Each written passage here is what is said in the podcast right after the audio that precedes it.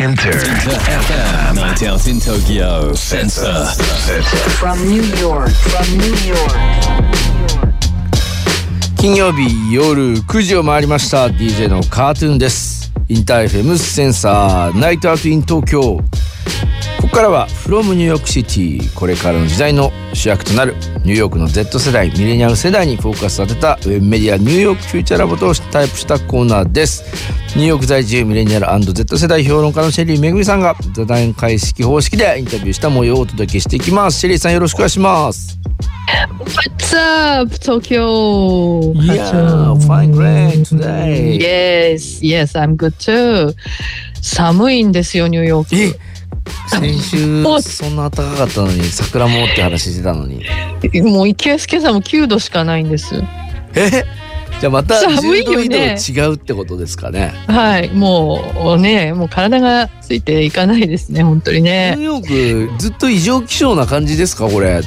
いいや、もう異常だし、もうどこもかしくも南部ではね、もう本当にこの何週間も毎週のように竜巻とかね、うんうんうん。あとグレープフルーツぐらいの氷が降ったとかあそうね。なんだ。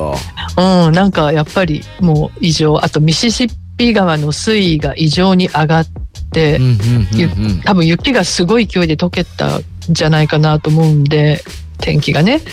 まあちょっとグローバルウォーミングなね感じがすごいしてますけどね。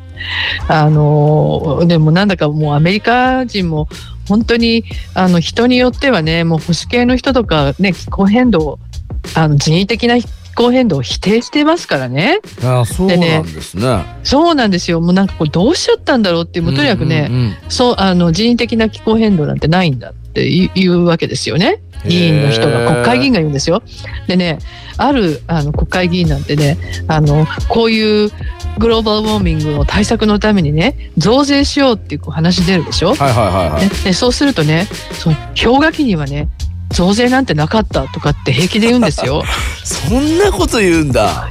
そうなんですよ。もう日本もねかなりね国会いろいろねあのいろんななんかあの謎の発言がね、うん。多いようですがアメリカもね結構負けてないですよ本当に。そんなこうなんかアメリカがやっぱりなんていうの率先してねそういう気候変動そうの話となんですよ。かやってきたイメージですけどいろんな活動の方見て。まあいい悪いいやいや含めてね まあそうですね。まああんまり実はあんまりやってなかったり今必死にやってるんですけどね、うんうん。まああのそれをやってなかった理由はまあそういう人たちねまあいまだにこうねあのななんだか氷河期の話とかをする。はい。揚げ足取るようなはいまあ話とかね。はい、まあそういうようなね、ことがあると。はい、まあそういうアメリカっていうのはそういうところでもあるんですね。はい。さあ今日の話題ぜひ。はい、旅行ですよ。旅行。うんまあ今、日本にすごいんでしょ？インバウンド旅行客が。めちゃくちゃたくさんで、はい、この後、はちょうどオランダからの DJ のゲストの方も来てくれるんですおお。海外の DJ の方もそうですし、旅行客の方もたくさんだんガンガン来てるってことだよね。そういうとでまあその中にねアメリカの Z 世代も多分かなりいますよ。ねえーアメリカの Z 世代本当に旅行が好きなんですね。えー特にね海外旅行もう6割が国内より海外に行きたいっていうねまあそういう人たちです。でその率は若ければ若いほど高くなると。なるほどでねこれねパスポートの取得者の数にも表れてるんですね。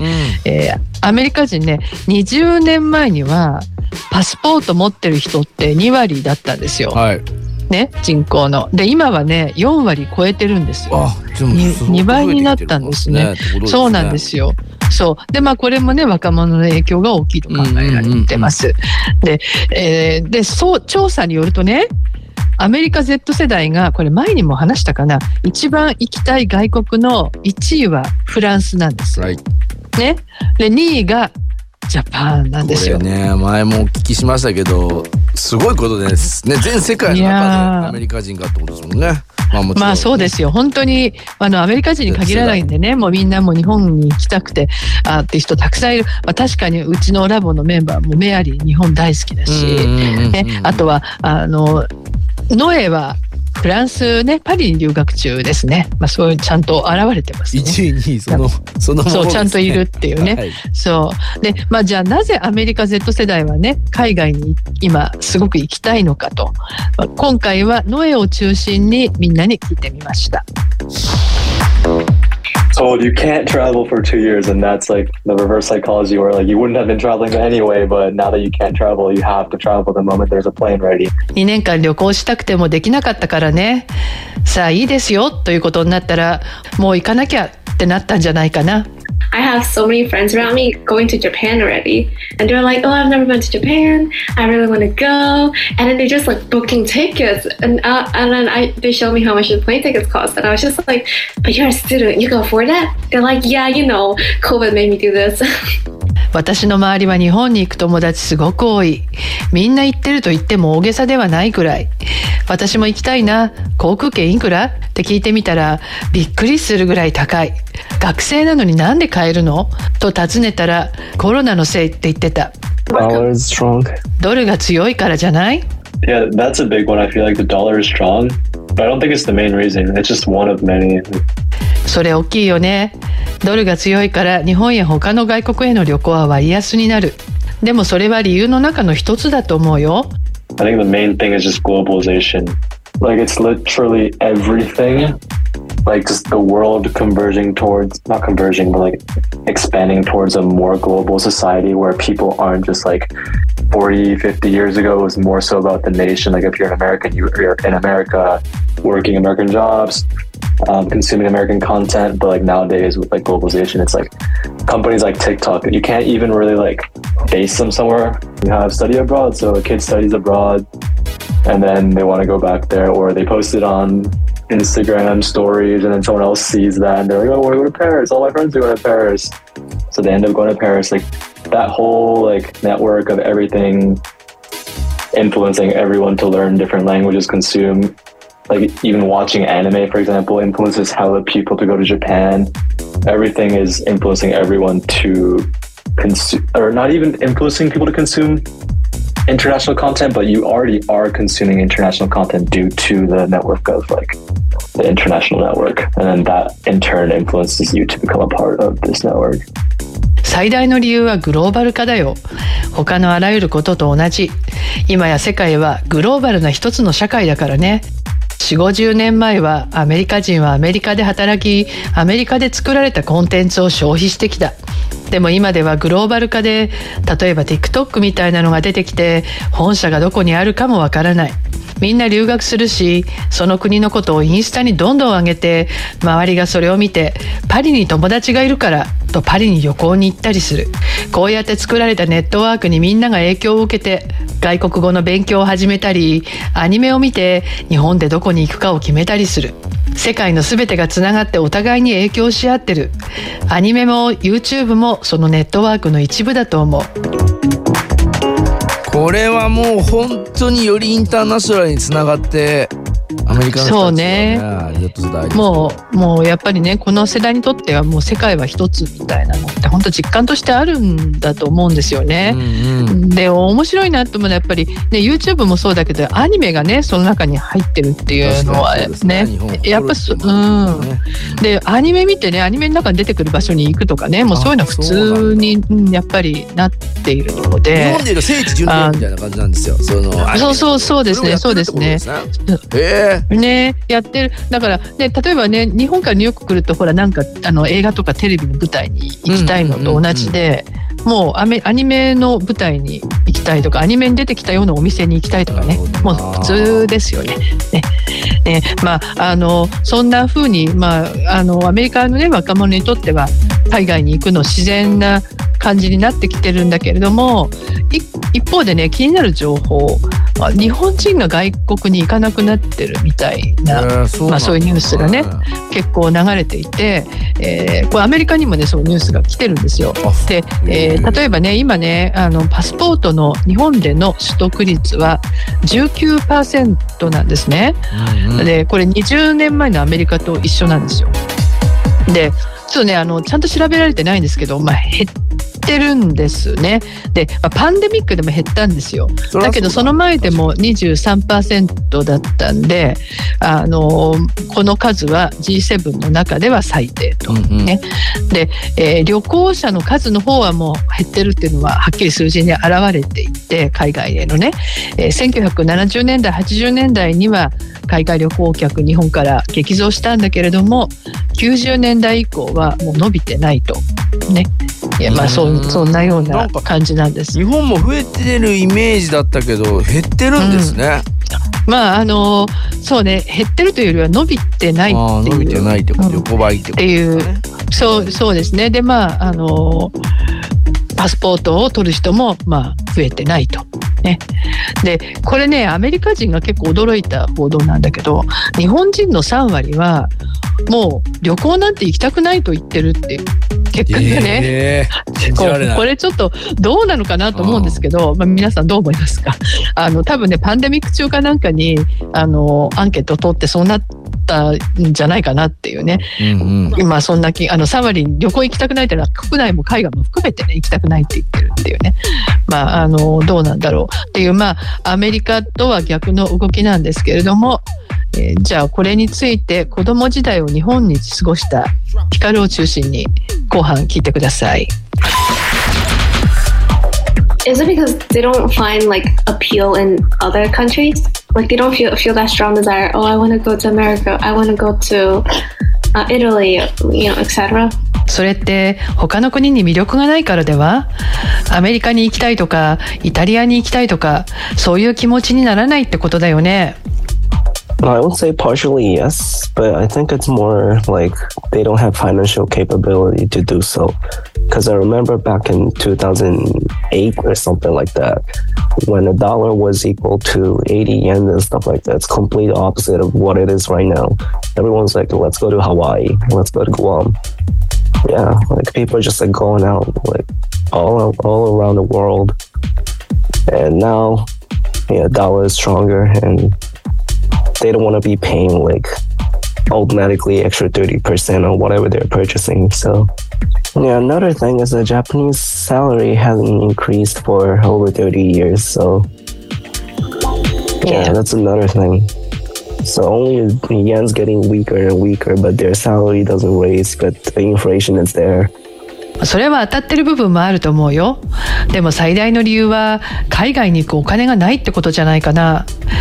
例えば今すごい円安だよね。でも2008年頃を振り返ると今とは逆で1ドルが80円で円がとても強かった。だからハワイに行こう、グアムに行こうってなってたんじゃないかな。ところがかつての円高時代に比べて今は海外で何をするにも3割ぐらい割高になってしまっている。それだけではなく日本のサラリーマンの給与は30年間変わってないんだよ。円がどんどん安くなり給料は上がらないのにインフレばかりひどいんだ。 if I had to give a reasoning, I would be like, you can kind of get the whole experience of the world in Japan. Like, go to Hokkaido, there's your mountains, you know, you don't have to go to like Switzerland now. And then if you're in Tokyo, now you don't have to go to New York because like that's your city. Um, if you go to like Okinawa, there's your Hawaii. What's the point? Like, you know, Japan has it all. Just pick a place and then you're good, I guess. 日本人が海外に行かない理由もし何か挙げるなら海外に行かなくても国内で十分楽しめるってことではないかな北海道に行けばスイスのような山があり東京はニューヨークみたいだしハワイに行かなくても沖縄があるとりあえず一箇所選べば十分楽しめる a lot of people go to Japan because of its perception of Japan, as in, oh, it's more of a Western version and it's more known. It's more like a mellow, you know? Like, not as many people want to go to, for example, China because they think of communism and they think of like negative aspects and there's racism against Chinese people. And then there, there's just like social media's portrayal of things like Japanese food and like hot springs and all that like is portrayed in such a good light as something different but very cool influences people's want to go to Japan, I think. それはたくさんの人が日本に行くのとも関係があるよね。西洋人にとって日本はメロウな西洋だと思うんだ。隣の中国は共産主義だし中国人に差別的な感情を持ってるアメリカ人もいるしね。それに加えて SNS では日本の食べ物や温泉やら西洋とは違うけどクールなもので溢れている。それが日本のイメージを良くしてると思うよ。さあねちょっとホセさんが面白い。いや俺もそうだなというふうに思いますけれども。円安収入源で日本の若者は海外に行けなくなっちゃったんだよということでね。ほんとここ10年ね。日本貧しくなった、まあたくさん来るのは俺も聞いてますけどやっぱ円安で海外に第一陣が来た人たちがもうこんなにお金を使わずにこんなにたくさん物が買えてっていうのをすごいこう言ってその第二陣がまた今来てるっていうふうに聞いてますけどね。まあそうでしょうね。もともと物価が安い上にねドル持ってたらもう本当にあのももう本当に楽しめると思います今日ん今日じゃないか一昨日ぐらいか。一蘭のラーメンがだって日本だと1,000円だけどニューヨークだと3,500円とかなあんでそうですね。もうそれはまさにその通りですね。あそれは面白いね。にラーメンの。もうラーメンはニューヨークもうあのちょっとやばいぐらい高いので。ですよね。もうあんまり私も食べる食べる気しないですね。いやだからなんで一蘭にあんな並んでるのかっていうとやっぱニューヨークとか海外の一蘭はそう3倍4倍金額するのに、はい。こっちだと3分の1で食べられるから並んだりとかするんじゃないかなまあニューヨークのの一蘭も並んでますけどね。向こうもやっぱ並んでるんですね、はい。やっぱり人気があるんですよそれだけ。もうブームなんでね。なるほどな、ねお面白いなと思ったのはねやっぱアメリカ人にとって日本はメロウな西洋だっていうね。あのちょっとなんか雰囲気が違うけどすごく西洋化してるのでやっぱりそういう意味ですごくユニークだし過ごしやすいしっていうのはねあるんじゃないかと思うんですけどあのあと日本人がまあ海外に行かないね理由の一つとしてこれはね日本のメディア記事で見たんですけどネットで情報はいくらでも得られるよっていうね、まあ、そういう理由もあるみたいなんですね。ちょうどねディープパイナップルさんも、確かにゲームでも簡単に海外と人と知り合えるもんなということで同じ趣味の人同士とか仲良くなりやすいしとコメントいただいてます。ねまあだからそういうのもある。えでまあそれもあるし今こうやってね海外からいっぱい人が来てね YouTube とかインスタとかでもいっぱい日本の情報が広がってってもう日本素晴らしいってなると日本人もなんか結構それの影響を受けたりしないですか？なんかあじゃあ俺も行ってみようかなみたいなね。あのねそういうのもあるんじゃないかなと。で Z 世代に限って言うと実は4割以上が海外に行きたいと、ね、若者は。だけどまあお金もあるしお金のこともあるしあと半分はね治安が心配っていうそういう声もそうなんだ。そうなんですよ。それもちょっと私面白いなと思うん面ったんですけど、まあ確かに日本ほど安全な国はね他には。ないうん。うん、と思うので、まあ、なんかこう安全だからこその悩みっていうかね。なかなかだってカフェとかでこうなんつうかパソコンを置いたまんまトイレに行くとかまあ俺もたまにそうしちゃいますけどそれはもう唯一日本だけです。それできる。のえ、え、え、そんなこと怖くてできないですよ。そうなんですよ。やっぱり、えー取られないだろうということ前提であれですけどね。やっぱカバンを置いたままとかないですもんねいやもうカバンもうとにかく貴重品はもう 持ってきました。置いていくのはちょっともうどうでもいい、ねなんか、はいあのはい帽子とか置いてきますね。そんなもんですよね、うん、そう。まあね、そういうのもあるけどね。まあでも、やっぱり行ってみるとね、分かることってすごく多いので、うんうんまあなんなんかねもうちょっと私は行ってほしいなと思いますねもう少し飛行機代とか下がらないと私だって日本に行くの躊躇するからね、いやーそう今ねですよね本当に、うん、っていうそういうのはあるよね。ね。はい。まあでも皆さんあのゴールデンウィークは楽しんでください。楽しめる方はいね。やもうきっと成田は混んでる気もしますけどね、もうそろそろね、今日も出発される方たくさんなのかなと思います。し、はい、まあね。この後はねあのランダからの DJ のファン・カーマンさんとフランク・ファラーさん来ていただきいいますんで。ねいやラベいいね素敵。シェリーさん来週もぜひはいよろしくお願いします、来週はねちょっとねあの2つトピックで、ま、悩んでるんで悩むことはないか、はい、迷ってるんであの来週サプライズでお伝えします。よろしくおは願いします、シェリーさんありがとうございました、Thank you. Sensor. Techno House Anthem. Techno House Anthem. Techno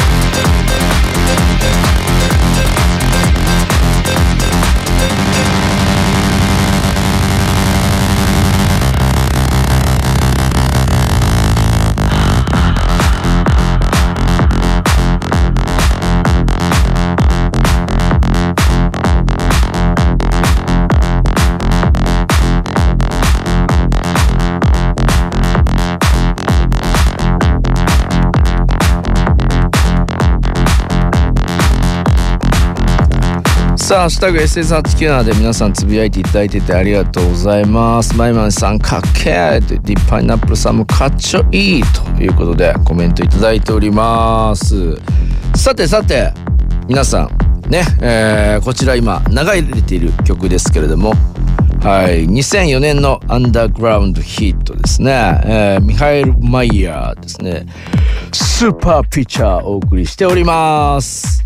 さあ、この後皆さんも楽しみにしておりますけれども実は隣にもうすでに DJ 大輝くん来ておりまして DJ じゃないですね。DJ マグの大輝さんね。はいよろしくお願いします、ね、よろしくお願いします。さあ今日はどんなゲストが登場するのか先にじゃあ教えてもらおうかな。はい。今日はですね、えっと、明日、歌舞伎町タワーのジャムセブンティーン17階で開催される、えっと、オランダ大使館と一緒にやる、その、オランダ国王の誕生日のイベントに、あの、オランダ人2人の DJ に来てもらいました。えっと、フランク・ファーラとファンカーマンです。さあこの後ねお二人 CM を挟んでバッチリ登場してもらいますんでなんとスタジオ生 DJ ミックスも back to back スタイルで二人にやってもらえるということなのでぜひね皆さんこのままにしてもらいたいなと思いますけれども新宿は盛り上がってますか？盛り上がってます。オープンしたてなんで。ねこれからも勢いに乗って先ほどのシェリーめぐみさんの Z 世代の人たちもそうでしたけどたくさん若い人たちが来ておりますということでございますのでこの後 DJ してもらいますけれども、まあ、楽曲の方もねいろいろ自分たちの楽曲もかけてもらえるのかなとそうですね。はい。思うので楽しみにしていただきたいなと思っております。チャンネルはこのままインター FM で。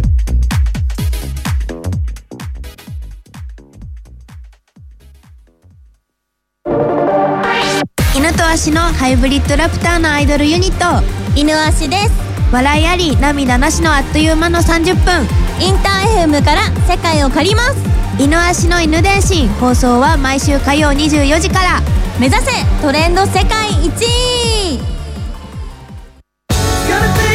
インター FM 主催トト来日決定。デビュー40周年記念特別公演。アフリカロザーナホールド・ザ・ラインほかロック史上に輝く名曲の数々。7月21日金曜日日本武道館詳しくは有働音楽事務所を検索。インター FM をお聞きの皆さん女装パフォーマーのブルボンヌです。毎週土曜日お昼11時から放送中の Find Your Colors with 東京レインボープライドさまざまな問題を可視化し本当の意味での多様性と愛のある社会を目指していきますのでぜひお聞きくださいませ。Inter FM. Night out in Tokyo. Sensor. Sensor. Inter, FM Sensor. Sensor. Inter FM センサー Night out in 東京 DJ マグ presents King's Day 東京2023オランダフェスティバルに出演するオランダの DJ ファンカーマンそしてフランク・ファーラーさんお迎えしますよろしくお願いします Hey, hey, hey. Hey, please Good to be here. Yourself. Yeah, good to be here. It's gonna start? Yeah. Yeah, yeah, take it. Uh, my name is Frank Fala from Amsterdam, and uh, we're here this weekend to play at the DJ Mag party tomorrow, tomorrow evening, and we're excited, man. And uh, my name is Funkerman. Hi, everybody. Uh, hi, my Japanese brothers and sisters. I'm happy to be here, play some house music for you, and uh, I hope to see everybody uh, tomorrow evening. はいそうですね。今フランク・ファーラと,、えっとファンガーマンに紹介をいただいたんですけど、えっとフランク・ファーラはアムステルダム出身の DJ プロデューサーです。で明日ももちろんあのノリノリであの歌舞伎町タワージャムセブンティーンで DJ します。みんなに会えるのを楽しみにしてますとのことです。でフランクファえーっと すいません。ファンカーマンですね。ファンカーマンも長い間もうこの業界にずっといるレジェンド級のアーティストなんですけど彼ももちろん明日やります。かっこいい音楽を明日流してくれるのでみんなに会えるのを楽しみにします。昨日はなんかオランダ大使館でそうですね昨日はオランダ大使館と一緒にコラボさせてもらってその公式の大使館内でのイベントを2人にプレイしてもらってやらさせてもらいました最高でした日本はどう楽しんでますかというのを聞いていきましょう Are you guys having fun in Japan? A lot of fun, a lot of fun. I, I really like it. I really like it. I love the people here. The first time? Yeah, first time. Both of us, yeah. First time here, but I'm blown away. yeah, really. とても楽しいという感じですね。で彼ら初めてなんで今回来日が。なんでもうぶ目がぶっ飛ぶような感じでもう見るもの全部もうすごいって感じですね。はい。なんか美味しいものを食べましたか？Did you eat anything nice? we only had nice food, and everything was. I, I. I, don't know anything about the food, but everything was really nice, and everybody was really friendly in, in all the restaurants. Mm-hmm. So uh, amazing. Some, some, things we have to get used to. Daiki uh, showed us a thing with the raw egg, you know, which is a thing from here. Like, uh, but so we, we, tried it. Yeah. あのー先日すき焼きに連れてって、わあのー生卵外人食べないじゃないですか、だからそれにビビってたんですけどそれもめちゃくちゃうまい。お前らいいの食べてんなって 感じでめっちゃ喜んでましたね。はい。さあこの後は2人で生 DJ ミックスしてもらいますんで行ってみますかね。準備をしていただいて。Let's go! Alright. さあそれでは2人の生 DJ ミックスお願いします。スしていきましょう。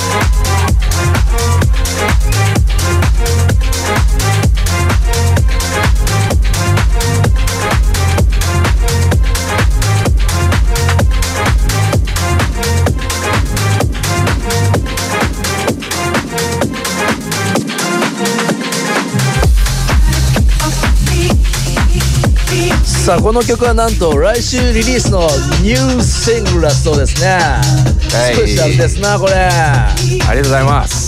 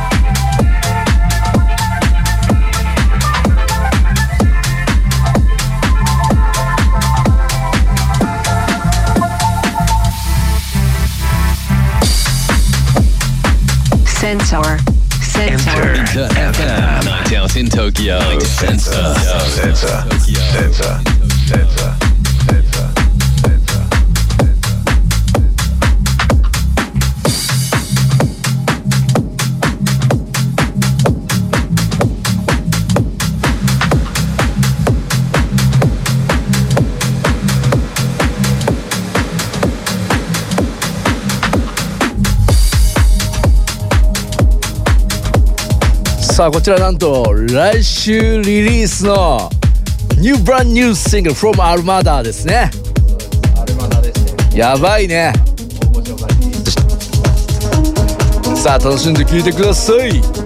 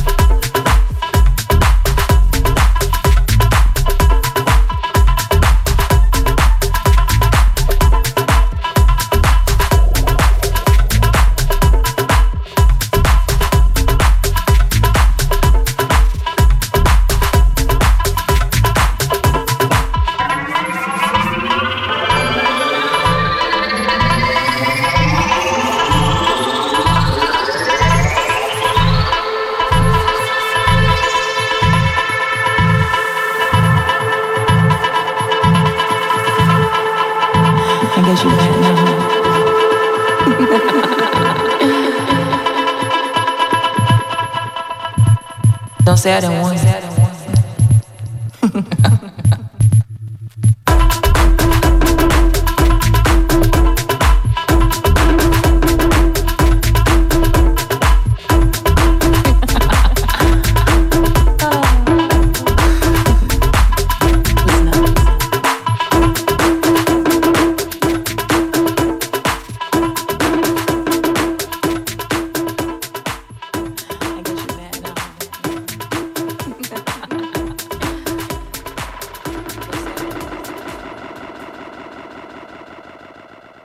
Yeah! Bravo, bravo, bravo! Yeah!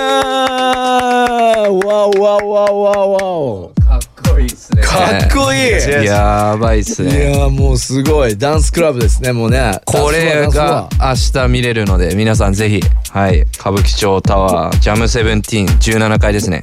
明日遊びに来てくださいちょっと改めて最後お二人に感想を聞いて明日の一言というかね意気込み聞いて Please いき leave ま a す message to your Japanese fans Thank you everybody for having me. I was uh, it was great having uh, being here, and uh, I hope to see everybody tomorrow. So uh, thank you. Yeah, as well, thank you. And hope to be here again soon. Real soon. Wow, It's up to me. Yeah, yeah, so, so. あの今日今軽くプレイしたんですけどあの明日もフルでやるのでぜひ皆さんに会えるのを楽しみにしてますっていうことですはいあのー、明日の情報はどこから取るといいのかだけ大樹さん、ぜひ教えてください、えーと DJ マグジャパンの djmag.jp ですね。サイトにアクセスいただけましたらあの記事が上がってますのでそちらをご確認いただけると幸いです。あのーもう前売りはまだ前売りもやってます？あじゃあ当日ももちろんそうなんですけれども前売りの方もありますのでぜひねね。こちら在庫かな？あ、はい。E プラスですね。E プラスですか。はい、あと、はえっと明日オランダの色がオレンジなんで、うん。うん装飾が全部オレンジになるんでそのワンポイントでもいいんでオレンジをぜひ身につけてあ遊びに来てください。そのお客さんもオランダ色に染まって。そうですね。はい。皆さんでぜひ歌舞伎町の新しいニューベニュージャム17に行っていただきたいなと思っております。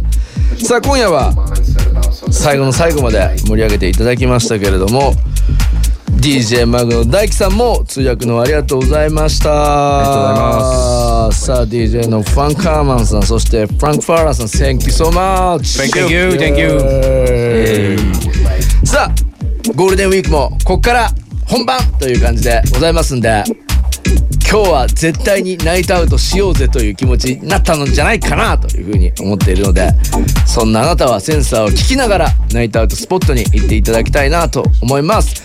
今夜もセンサー最後まで聞いてくれてありがとう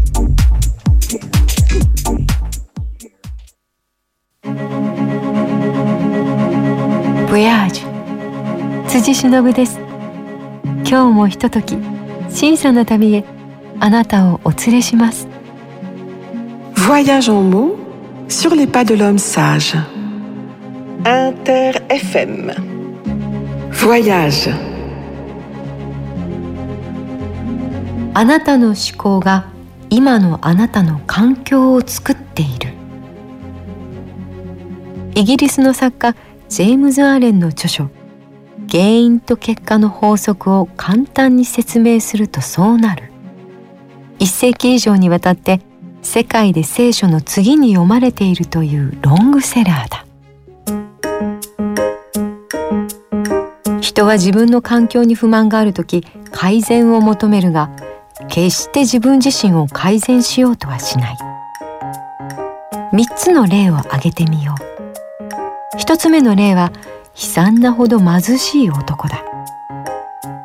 自分の仕事や家庭の環境がもっと良くなるようにいつも思っているが仕事はサボってばかりだ。賃金が安いのだから当然だと考えている。二つ目は大食いのせいで病気になったお金持ち。喜んで治療に大金を払うが大食いは決してやめようとしない。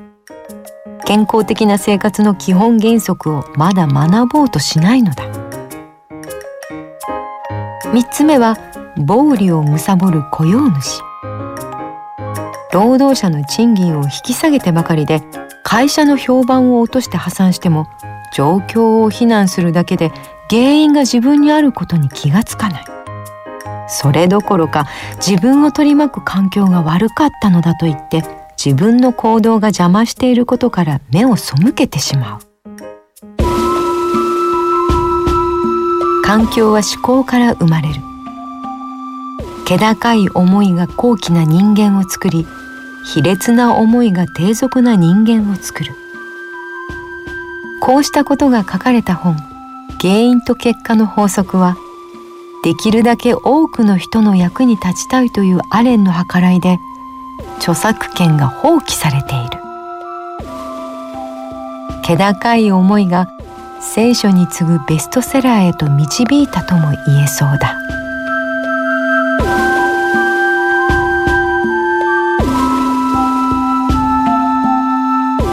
Find your colors on InterFM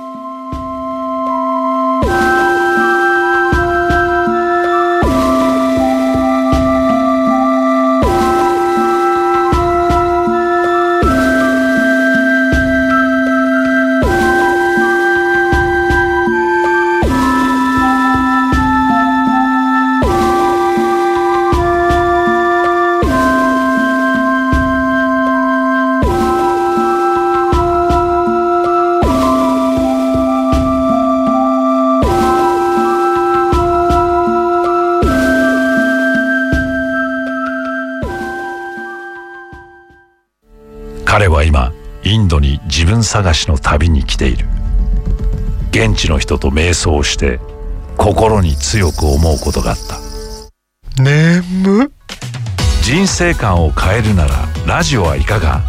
多彩な番組から Find Your Colors InterFM レイジーサンデーのマヤですあれジョージさんまた先週のレイジータイムフリーしてる？いやージョージさんって花粉症なのに声クリアだね。やっぱりプロだよね。本物の DJ うん花粉症関係なく声クリアじゃないけどね。あれ？まやちゃんちょっと鼻声だよね。ちゃんと花粉症の薬飲んでんの？本物の DJ だよね。え？ジョージさんよりはクリアですはい放送から1週間以内であればラジコのタイムフリー機能で先週のレイジを聞くことができます。どちらの声がクリアに聞こえるのか皆さんからのご意見お待ちしています。僕の方がクリアだね。私の方がクリアです。僕はクリアだからね